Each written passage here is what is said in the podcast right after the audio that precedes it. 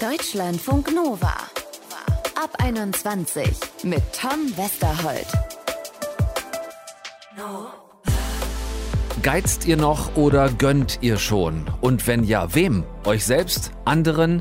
Wie gehen wir mit unserem Geld um? Alles raus, was da ist, so immer haarscharf am Dispo vorbei oder sparen, anlegen, vorsorgen und vor allem, warum gehören wir eher zu den einen oder zu den anderen? Das gucken wir uns heute mal in dieser Podcast-Folge an. Ich bin Tom Westerholt. Hi zusammen. Markus Wolf aus unserer Deutschlandfunk Nova Redaktion ist mit dabei und hat sich verschiedene Studien zum Thema Umgang mit Geld angeguckt. Viel Prägung kommt aus dem Elternhaus, aber längst nicht alle. Und vorher lernt ihr Florian Wagner kennen. Er ist Frugalist. Das bedeutet, dass er bis 40 genug Geld beiseite geschafft haben will, dass er ab da davon leben kann. Hallo Florian. Hi. Du bist 35, du hast also noch fünf Jahre bis zur entscheidenden Null. Und damit würde ich gerne mal anfangen. Warum willst du überhaupt mit 40 quasi in Rente gehen? Ja, also ich habe das Konzept von Frugalismus so im ersten Berufsjahr kennengelernt. Ähm, ich war angestellt, habe vier Jahre als Wirtschaftsingenieur gearbeitet in Stuttgart und im ersten Berufsjahr habe ich diese ja, Frugalisten-Szene kennengelernt über Blogs und habe gesehen, es gibt Menschen, die auch mit so einem Job wie ich hatte, einfach mit 40 oder früher oder ein bisschen später nicht mehr auf ein Arbeitseinkommen angewiesen waren. Und dann war ich erstmal begeistert, wollte herausfinden, wie machen die das und habe dann auch mal meine Ausgaben ein bisschen hinterfragt und habe gesehen, denen ist Lebensfreude wichtig. Und dann dachte ich, wow, so viel Wahlfreiheit zu haben, dass man seine Zeit frei gestalten kann, das ist irgendwie für mich auch ein interessantes Ziel. Also ist der ganz grobe Plan, sich bis zur 40 so zusammenzureißen, jetzt mal ganz einfach ausgedrückt, dass man dann ab der 40 sich keine Sorgen mehr machen muss, wo das Geld herkommt?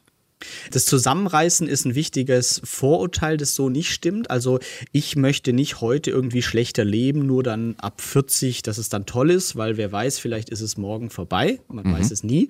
Ähm, das heißt, ich verzichte oder ich reduziere nur Dinge, die sowieso nicht so gut für mich sind. Das heißt, ich habe angefangen, gesünder zu essen, häufiger selbst zu kochen, Urlaube zu hinterfragen. Was macht mich wirklich glücklich? Ist es schon wieder der Fernflug oder einfach nur die Bergwanderung mit Freunden?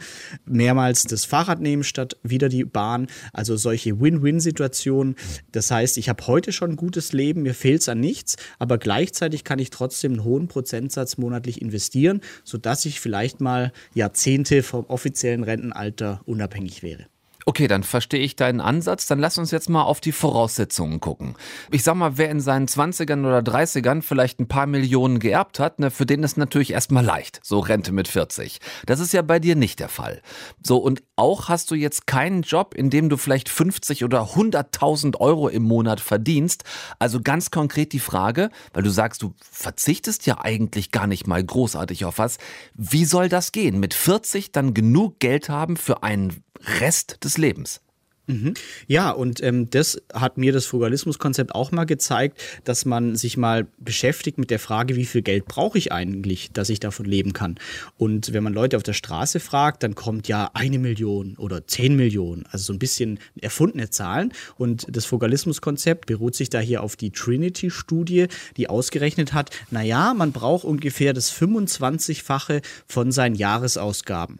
Mhm. Wenn dieses Geld investiert ist, ähm, breit gestreut am Aktienmarkt, dann ist man in den vergangenen 100 Jahren nicht mehr pleite gegangen, grob gesagt. Und im Ingenieursjob angestellt habe ich dann so 60 Prozent vom Nettogehalt monatlich sparen, investieren können. Und da war es dann rechnerisch ungefähr mit 40 soweit. Jetzt habe ich gekündigt vor vier Jahren, bin jetzt selbstständig. Ähm, jetzt ist mir das gar nicht mehr so wichtig, weil mir mein Job jetzt schon sehr, sehr viel mehr Freude macht als davor noch angestellt. Okay, das war jetzt eine Rechnung mit sehr vielen Variablen. Lass uns mal ein bisschen konkreter werden. Ich kenne die Studie, die du meinst, mit dem 25-fachen äh, der jährlichen Ausgaben. Diese Studie beruht dann aber auch darauf, dass ich für die nächsten 30 Jahre genug Geld habe. Von 40 ausgerechnet wärst du dann 70. Was passiert danach? Genau, die Studie hat auch die Weiterrechnung gemacht für die nächsten 40, 50 Jahre und mhm. auch da ist die Wahrscheinlichkeit dann immer noch sehr, sehr gering, dass man pleite geht. Man muss aber auch sagen, das Ganze ist einfach nur ein guter Daumenwert. Ich kenne niemanden, der rechnet hier spitz auf Knopf und lässt dann irgendwie den, den Arbeitslöffel fallen, ja. sondern ähm, ich würde mich da auch nie komplett drauf verlassen und es gibt ja ganz viele Abstufungen, aber ich finde es mal, fand es spannend zu sehen, was alles möglich ist und wenn man zum Beispiel ein Ingenieursgehalt verdient, dann ist so eine Unabhängigkeit Jahrzehnte vor der offiziellen Rente viel realistischer, als die meisten denken. Wenn mhm. ich Mindestlohn verdiene oder weniger, dann ist so ein Ziel Rente mit 40 nicht realistisch, aber trotzdem ist dieses Frugalismuskonzept sinnvoll. Dann habe ich nur andere realistische Ziele wie mehr äh, finanzielle Sorglosigkeit, ich habe weniger Dispo-Sorgen, solche Dinge. Dann, das ist vielleicht jetzt ein bisschen indiskret, aber wir sind ja hier unter uns. Von welcher Summe reden wir denn da? Also wie viel ist denn genug für ab 40? Ähm, ja, also das ist gerade diese Faustformel Jahresausgaben mal 25. In meinem Angestelltenleben, also vor vier Jahren noch, da hatte ich rund 20.000 Euro Jahresausgaben. Das heißt, ich bräuchte eine Summe von rund 500.000. Die würde mich dann schon mal ja, eine gute Zeit absichern. Heute ähm, in der Selbstständigkeit ist natürlich das Einkommen sehr unterschiedlich, aber auch höher. Heute ist meine Absicherungssumme so ein, zwei Millionen, wo ich sage, okay, jetzt kann ich ganz seriös in, am Aktienmarkt investieren und muss mir keine Gedanken machen. Wie viel hast du davon schon? ähm, ein Viertel ist geschafft. Also ich habe aktuell rund 300.000 Vermögen. Schwankt natürlich auch, weil ich hoch investiert bin. Ich habe noch keine Kinder, noch kein Haus abzubezahlen. Das heißt, ich kann ein bisschen mehr Risiko gehen. Aber von mir aus kann das Leben genauso bleiben, bis ich 90 bin. Also das ist auch so ein Missverständnis. Ich will ja nicht mit 40 nicht mehr arbeiten. Ja. Ich möchte nur, nur die Option haben, andere Projekte zu machen, eigene Projekte. Und in der Selbstständigkeit kann ich jetzt schon zu 80 Prozent sowas machen, was ich sehr schätze. Ist das schon bei euch auch in der Familie immer Thema gewesen? So Geld, wie man es in Anführungszeichen richtig anlegt, finanzielle Unabhängigkeit, bist du damit groß geworden? Nein, gar nicht. Und das spricht auch so für den Querschnitt der Gesellschaft vielleicht. Also ich bin durch einen Kumpel auf das Thema Aktien gekommen und dann durch Blogs auf das Thema Frugalismus, Unabhängigkeit. Das heißt, ich habe selber zehn Jahre gebraucht, um meine Eltern zu überzeugen, jetzt auch mal ein Aktiendepot zu starten. Also das war nicht vom Elternhaus her, sondern da war eher die Devise sparen und ähm, Aktien sind eher böse. Mhm. Unter welchen Voraussetzungen bist du da groß geworden? War Geld sparen, Geld anhäufen, war das ein Thema, egal ob in die eine oder in die andere Richtung? Nicht so wirklich. Also im Beamtenhaushalt, meine Eltern beide Lehrer, ich habe drei kleine Geschwister. Wir hatten ausreichend Geld, aber man hat schon gemerkt, es ist jetzt nicht so, dass wir uns jeden Urlaub leisten können, den man möchte. Und für mich war dann irgendwie klar, boah, wenn ich hier jetzt Pommes möchte, dann, dann möchte ich das auch haben. Und da entstand so früh irgendwie der Wunsch, Geld soll mal keine Rolle spielen. Ähm, ich habe einfach früh gelernt, man muss was leisten, wenn man sich irgendwie auch was gönnen möchte. Ähm, daher kam das so ein bisschen. Und wenn wir zwei jetzt am Wochenende mal losziehen, gibst du dann auch mal eine Runde aus oder ist das was, wo du sagst, sorry, aber ich muss leider dafür sparen, damit ich mit 40 in Rente gehen kann? Ganz wichtiger Punkt, deshalb danke fürs Ansprechen. Ich bin eher der, der eine Runde ausgeben kann und auch gerne macht, weil Frugalismus hat als Ziel, glücklich zu sein, auch heute. Und einer der wichtigsten Faktoren sind soziale Beziehungen. Und jemand, der quasi frugalistisch lebt, heißt einfach nur, er hat seine Finanzen im Griff. Das heißt, wenn ich weiß, mein Alltag ist voll unter Kontrolle, dann sitzt der Geldbeutel einfach auch mal viel lockerer, wenn man mit Freunden unterwegs ist, weil man weiß, ich kenne meine Fixkosten, ich kenne die Variablen, ich spare viel, dann kann ich mir sowas auch ganz ungehemmt leisten. Ja, lieber Florian, dein Leben klingt so, als würdest du äh, das Kunststück hinbekommen, mit viel Geld ausgeben für schöne Dinge immer noch sehr viel Geld zu sparen. Kannst du es nochmal versuchen, ein bisschen greifbarer zu machen für Menschen, die sich jetzt zum allerersten Mal mit dem Thema auseinandersetzen, die vorher noch nie was davon gehört haben und vielleicht so ein bisschen das Gefühl haben wie ich, so, du kannst dir wahnsinnig viel leisten und trotzdem noch ganz viel Geld beiseite legen. Das ist ja das, wovon eigentlich jeder träumt. Mhm. Genau, also das Vorgehen ist wirklich, ich brauche mein Bewusstsein für Einnahmen, Ausgaben, also wirklich mal die Haushaltsrechnung zu machen. Die, die meisten wissen es einfach nicht. Und dann sich zu fragen, wo gebe ich denn Geld aus? Das ist entweder ungesund für mich, brauche ich gar nicht, macht mich langfristig gar nicht glücklich. Und dann aber auch so große Posten zu hinterfragen, wie ist mein Job? Ähm, bin ich da einigermaßen zufrieden oder könnte ich mir eine Stunde Pendeln sparen und stattdessen was anderes machen? Also da so ein bisschen offener zu denken und auch zu wissen, wenn ich nachher so ein Ziel wie finanzielle Freiheit anstrebe, dann schaffe ich das Angestellten nur sehr schwierig oder zusätzlich muss ich einfach nebenbei Zusatzeinnahmen generieren. Und heute kann man mit, mit Websites, was auch immer, kann man sich selbst beibringen, kann man aber über jedes Thema zusätzlich Geld verdienen. Und auch alle, die ich im Buch Rente mit 40 interviewt habe, die es schon geschafft haben, haben alle irgendwelche Zusatzeinkommen nebenher aufgebaut. Okay, pass auf. Dann lass uns doch ein äh, Langzeitprojekt draus machen. Lass uns doch in fünf Jahren nochmal hören, hier bei Deutschlandfunk Nova, was draus geworden ist. Ob du dann wirklich mit 40 in deine Teilrente gehst oder ob sich bis dahin doch irgendwas verändert hat. Wie sich das alles entwickelt, das wird uns hier sehr interessieren. Für heute erstmal, Florian, vielen Dank fürs Gespräch. Sehr gerne. Deutschlandfunk Nova. So, mal äh, Buchse runter hier. Hosentaschen auf links. Äh, heute reden wir über Geld, über Schotter, Kohle, Mäuse, Penunsen, Asche und Zaster. Genauer gesagt über unseren Umgang mit Geld. Welche Rolle spielt das für uns? Welche Bedeutung hat es? Freundschaften und Beziehungen vermischen sich ja fast täglich mit Geldfragen. Ich gehe kurz zum Bäcker, will einer was? Ja, gerne ein Käsebrötchen, hier sind 5 Euro. Nee, lass mal, machen wir später. Ja, oder doch vorher oder gar nicht. Oft bleibt es irgendwie ungeklärt oder unausgesprochen und auch nicht selten führt es zu Stress oder wenigstens zu einem unguten Gefühl. Aber wie ist es denn jetzt richtig und wie ist es falsch? Oder gibt es das gar nicht? Ist unser Umgang mit Geld dafür am Ende viel zu individuell? Spreche ich jetzt mal drüber mit Markus Wolf aus unserer Deutschlandfunk Nova Redaktion. Was hast du überhaupt mal grundsätzlich zum Thema Umgang mit Geld gefunden? Ja, in Deutschland gibt es dazu gar nicht so viele Studien, aber in den USA habe ich ein ganz interessantes Forschungsprojekt gefunden aus der Psychologie. Da haben ForscherInnen sich angeschaut, welche unbewussten Glaubenssätze wir so mit uns rumtragen in Bezug zu Geld. Also interessant ist da vor allem, dass unser Familienhintergrund und das Einkommen, was da vorhanden ist, sich total auf unseren Umgang mit Geld auch auswirken. Also du meinst jetzt auf die Frage, ob wir eher geizig mit Geld umgehen oder gut gönnen können, ob wir Typ getrennt zahlen sind oder auch öfter mal eine Runde Runde ausgeben?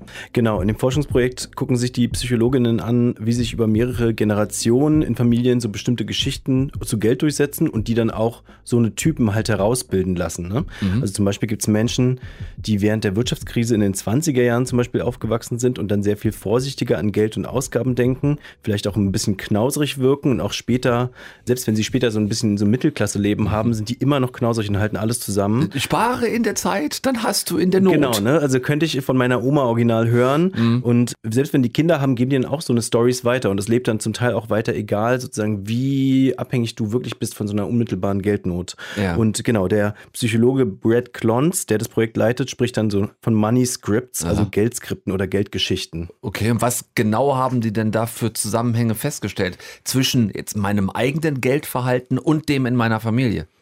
Ja, also dieses Forschungsprojekt äh, hat gesehen, dass sich eben doch viele Überzeugungen so über die, über die Generation tragen. Mhm. Und da gibt es zum Beispiel so einen Typ von Leuten, die Geld allgemein meiden. Also die, das sind Personen, die haben allgemein eine negative Einstellung zu materiellem Reichtum und versuchen alle Finanzthemen zu umschiffen. Und für die ist es vor allem wichtig, nicht von Geld korrumpiert zu werden. Okay. Äh, dann gibt es aber auf der anderen Seite natürlich auch sowas wie Geldverehrung. Äh, das kennen wir wahrscheinlich auch alle.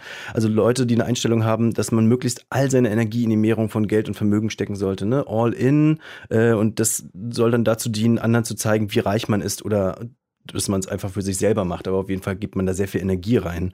Und dann so eine dritte Gruppe, ähm, die Geld eher so als Sicherheitspuffer für schlechte Zeiten sieht und das ist natürlich auch oft in Familien der Fall, die nicht so viel zur Verfügung haben. Genau, das hatten wir eben gerade, ne? Kann ich mir hier bei uns gut vorstellen, bei vielen Menschen so der Nachkriegsgeneration, die halt extrem auf ihre Ausgaben achten mussten und eh schon wenig hatten. Genau, oder auch in der Corona-Pandemie, das ist natürlich auch so ein einprägsames Ereignis, wo irgendwie Leute das Geld zusammenhalten. Mhm. Und ich bin mal gespannt, wie so in 20, 30 Jahren sich sowas auswirkt auf die Leute, wenn die dann Kinder haben und ähm, ne, was die dann so weitergeben an Stories oder Scripts.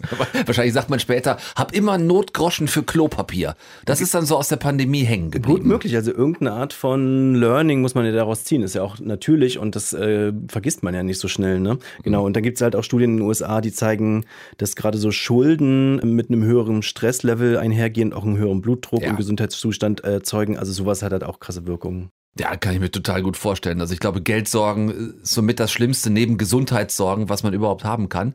Aber dann mal kurz weg jetzt von denen, die unter Schulden leiden, hin zu den reichsten Menschen.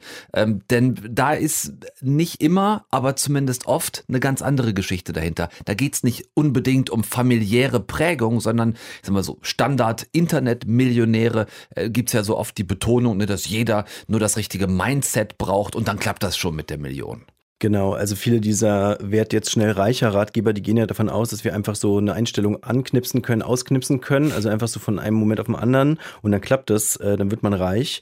Und interessanterweise gab es da vor kurzem eine Studie vom Deutschen Institut für Wirtschaftsforschung, die haben sich genauso Einstellungen von Millionären angeschaut zu Geld. Und einer der Studienautoren, Johannes König, sagt über die Geldeinstellung von Millionären Folgendes. Also die Millionäre sind halt deutlich risikotoleranter. Die sind, was man emotional stabiler nennt, also weniger neurotizistisch. Das heißt, die machen sich weniger allgemeine Sorgen, sie sind weniger nervös. Da denkt man sich jetzt erstmal, okay, äh, wäre ich glaube ich auch Ja. als Millionär. Aber die Studie will schon sagen, dass es sowas wie eine Millionärspersönlichkeit gibt. Okay, das klingt natürlich dann ganz schnell nach diesem teilweise ekelhaften Selbstoptimierungsquatsch, so aller, ja, streng dich nur doll genug an, ne, dann wirst auch du Millionär. Genau, und da muss man natürlich schon aufpassen, aber König sagt eben auch, dass man jetzt nicht denken sollte, dass man mit etwas Zielstrebigkeit dann direkt Millionär wird. Ne? Also er sagt schon, es gibt eine Kombination aus äh, reiche Eltern, was vererbt kriegen, äh, exzellente Bildung, aber auch bestimmte Persönlichkeitsmerkmale schon, die bei so Leuten, die sehr stark aufs Geld achten und sehr stark auf so Unternehmertum oder so achten, vorliegt. Man kann noch so eine draufgängerische Persönlichkeit haben oder eine Millionärspersönlichkeit, wie wir das nennen. Aber wenn die Grundvoraussetzungen nicht da sind, also zum Beispiel Kapital zu haben, um was damit anzufangen, dann ist es vermutlich relativ unwahrscheinlich, dass man es zum Beispiel in die Top 1% des Vermögens schafft. Ja, also könnten wir andersrum auch sagen, dass wenn wir einfach nur an unser Millionärs-Mindset appellieren und sagen, so jetzt aber äh, Attacke, dann wird es vermutlich eher gar nicht klappen. Genau, leider nein, obwohl es ja im Internet schon viel versucht wird. Es gibt ja sogar so einen YouTube-Kanal namens Be Inspired und da gibt es so Money Affirmations Videos, also die sollen einem so ein Mantraartig die ganze Zeit sagen, das soll man vom Schlafengehen hören, dass das Universum ungeheuren Reichtum für einen vorgesehen hat. Financial success is mine. I accept it now.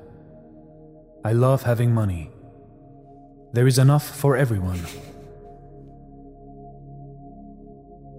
I attract money naturally. The more I contribute for others, the more money I make. Sag ich mir jeden Abend vorm Schlafengehen, muss nur leider immer furchtbar anfangen zu lachen und dann, dann klappt's nicht. Ich meine, grundsätzlich tut das natürlich gut. Punkt, Punkt, Punkt. Aber, ne? So. Genau, ist eigentlich wunderbar. Ich glaube, wir könnten halt schon aus der Beschäftigung mit so Sachen lernen, dass wir einfach mehr darüber nachdenken, wie wir uns mit Geld beschäftigen. Und da kommt dann nicht zwangsläufig dabei raus, dass man all sein Geld anlegt oder so, sondern dass man sich eher fragt, woher das alles kommt. Und es gibt ja auch Gesellschaften, in denen diese total verkrampfte individuelle Suche nach Gewinn total verpönt ist. Und das dann manchmal gut zu checken, unsere Einstellung ist vielleicht nicht der Mittelpunkt der Welt. Genau. Und wenn dann am Ende es dazu führt, dass die Leute, die so Beschwörungsvideos machen, dass wenigstens die dann Geld damit verdienen, dann hat sich da auch schon wieder irgendein Geldkreislauf geschlossen. Markus Wolf aus unserer Deutschlandfunk Nova Redaktion über unseren unterschiedlichen Umgang mit Geld und wo der eigentlich herkommt. Danke dir. Dankeschön. Geiz oder Gönnen, es gibt nicht den richtigen Umgang mit Geld, sondern höchstens einen, mit dem wir möglichst zufrieden leben können, was immer da gut und richtig für euch ist, so als kleines Fazit dieser Folge. Euch auf jeden Fall immer mindestens einen Notgroschen im Portemonnaie, damit solltet ihr es auf jeden Fall bis zur nächsten Folge schaffen. Deutschlandfunk Nova. Ab 21. Immer Montag bis Freitag auf deutschlandfunknova.de und überall, wo es Podcasts gibt.